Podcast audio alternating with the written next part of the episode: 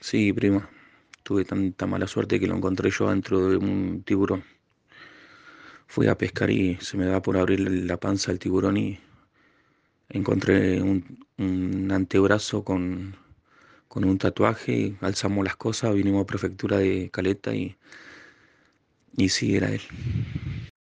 No sé, porque recién lo soltaron de prefectura nosotros, tuvimos que declarar, llegó el fiscal, llegó búsqueda de personas, llegaron todos ahí.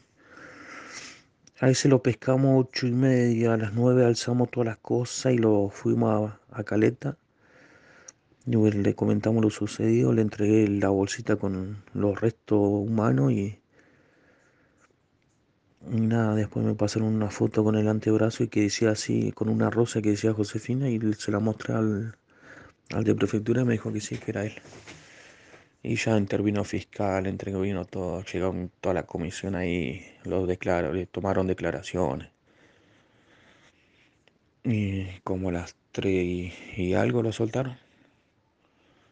Porque iban a llegar otros familiares, así que bueno, como nosotros ya no teníamos más nada que hacer, eh, lo dijeron que los hagamos nomás, que cualquier cosa lo iban a llamar.